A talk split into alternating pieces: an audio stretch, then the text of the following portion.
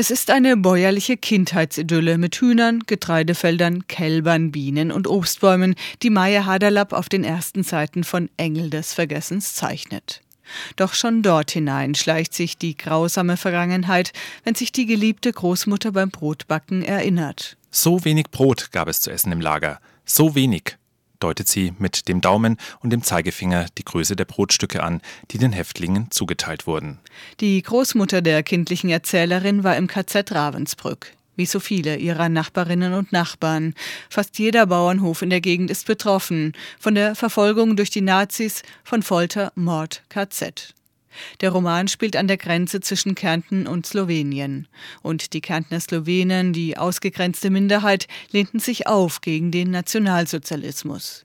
Gegen die Umsiedlungspläne Himmlers, gegen Herrenrasse, Hitler und die Denunziation der deutschtümelnden Nachbarinnen. Viele mussten fliehen, gingen zu den Partisaninnen in die Wälder. In den Wald zu gehen bedeutet in unserer Sprache nicht nur, Bäume zu fällen, zu jagen oder Pilze zu sammeln. Es heißt auch, wie immer erzählt wird, sich zu verstecken, zu flüchten, aus dem Hinterhalt anzugreifen.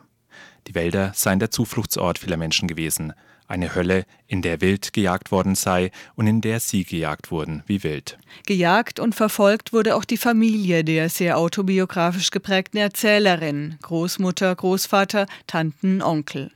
Und der Vater ist bis heute davon gezeichnet. Als Zwölfjähriger sollte er verraten, wo sein Vater, der Partisan, steckte, wurde gefoltert. Danach floh er selbst zu den Partisanen. Bis zu seinem Tod suchen ihn die Gespenster der Vergangenheit heim, hat der Krieg als hinterhältiger Menschenfischer Vater an seinem Erinnerungshaken hängen, schreibt Haderlapp. Der Vater tobt, schwankt zwischen Wutausbrüchen und Verzweiflungsanfällen, spricht von Selbstmord, stürmt mit dem Gewehr in der Hand hinaus und schießt daneben. Die Nervenkrisen des traumatisierten Vaters wirken als stilles Gift, das uns Kindern Tröpfchen für Tröpfchen eingeflößt wird. So beschreibt es die kindliche Erzählerin. Vater tritt in die Stube und setzt sich auf die Ofenbank. In seiner Hand hält er einen Kälberstrick und seufzt. Ich lasse diesmal meinen Tränen freien Lauf und setze mich zu ihm. Er sieht mich erstaunt an, als ob er in diesem Augenblick erst begriffe, was ich begriffen zu haben meinte. Aber Mädchen, sagt er, du musst doch nicht weinen. Ich habe nur daran gedacht, es zu tun, aber als ich es tun wollte, als ich die Schlinge um meinen Hals gelegt hatte, spürte ich, dass mich etwas zurückhält. Die kleine Tochter reagiert mit Fieberanfällen, schämt sich für den Vater und nimmt ihn zugleich instinktiv in Schutz, hat Verständnis für den Vater und kann das ganze Ausmaß des Leidens nicht erfassen. Ganze Familien wurden massakriert, Höfe abgebrannt, Fliehen, Sterben, Verfolgung aller Orten. Die angeschossenen, blutenden Kämpfer in den Kellern und Bunkern und Zimmern. Kein Licht in der Küche, im Dunklen der zitternde Körper des Partisans. Die Bäuerin mit der Schwester zu den Partisanen geeilt und gefallen, die Männer Juri und Johann mit Maria und Anna verhaftet. Und wieder die Asche aus Ravensbrück, aus Lublin, gestorben an, verblichen am, die acht Namen der Toten vor dem leer geplünderten Hof. Das KZ, der Krieg, Verfolgung und Widerstand sind längst nicht vorbei, sondern flackern im Alltag des Kindes ständig auf. Hinter der Idylle der Berge liegt die tödliche Geschichte der Höfe und des Waldes. Die Erinnerung ist allgegenwärtig. Auf dem Nachttisch der Oma liegt ihr Lagerbuch aus Ravensbrück. Die Begegnung mit der wunderlichen Nachbarin, die in Ravensbrück wahnsinnig geworden ist. In Engel des Vergessens tragen banale Sätze eine Riesenbedeutung hinter sich, die das Kind ahnt und auch hört. Früher ist ein Zaun gestanden, sagt er und bläst den Rauch in die Luft. Vater blickt zu einem einsamen Anwesen hinauf, das noch in der Sonne liegt. Schade, dass niemand den Hof bewirtschaftet, sagt er. Wer hätte gedacht, dass es so kommen würde? Wie viele Brüder sind eigentlich im Lager gestorben? fragt Jaki. Der Roman ist eine Drei-Generationen-Geschichte, an der das ganze bittere Schicksal der Minderheit der Slowenen in Kärnten greifbar wird. Denn die Diskriminierung hörte 1945 nicht auf und es war einfacher zu schweigen, nicht von Verfolgung, Partisanentum, oft aus purer Not heraus und Widerstand zu sprechen.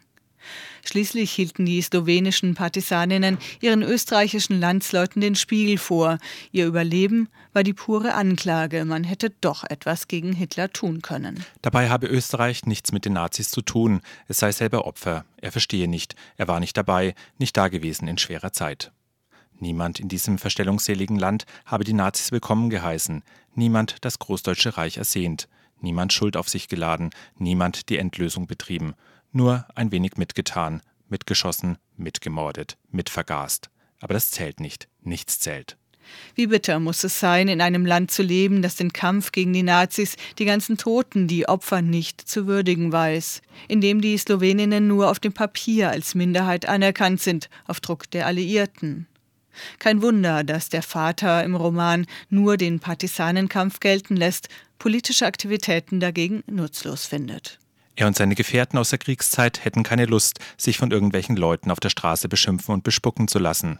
Sogar Michi stellt nach einer Kundgebung der Kärntner Slowenen in Klagenfurt fest, dass er glaube, die deutsche Bevölkerung Kärntens würde es den Slowenen, den Bauern und Keuschlerkindern, Arbeitern und Angestellten aus dem Unterland jahrzehntelang übel nehmen, dass sie öffentlich aufbegehrten und für die Erfüllung des Staatsvertrages demonstrierten. Für etwas, das der Mehrheit im Lande nichts bedeute. Im Gegenteil, Sie empfindet den Staatsvertrag als Strafvertrag. Der Roman beginnt eindringlich, schildert die Brutalität in fast schön zu nennender, bildhafter Sprache, gleitet aber später fast ins Essayistische ab. Ein Bruch mit manchmal ungelenken Erzählkonstruktionen. Doch Engel des Vergessens ist ein literarisches Denkmal für die geschundenen, zerrissenen, traumatisierten Widerstandskämpferinnen, die ohne heroischen Pathos mit stummen Gesten und einfachem, lebensgefährlichen Handeln Menschlichkeit zeigten in unmenschlichen Zeiten, die widerstanden, sich widersetzten, aufbegehrten, halfen, unterstützten, nicht mitmachten. In poetischer Dichte, manchmal aber überfrachteten schiefen Bildern gibt die Lyrikerin Haderlapp in ihrem ersten Roman ihren Landsleuten eine Stimme und erzählt stark autobiografisch die vergessene, verdrängte Geschichte der Unterdrückung der Sloweninnen in Kärnten und von ihrem Kampf um Anerkennung bis heute.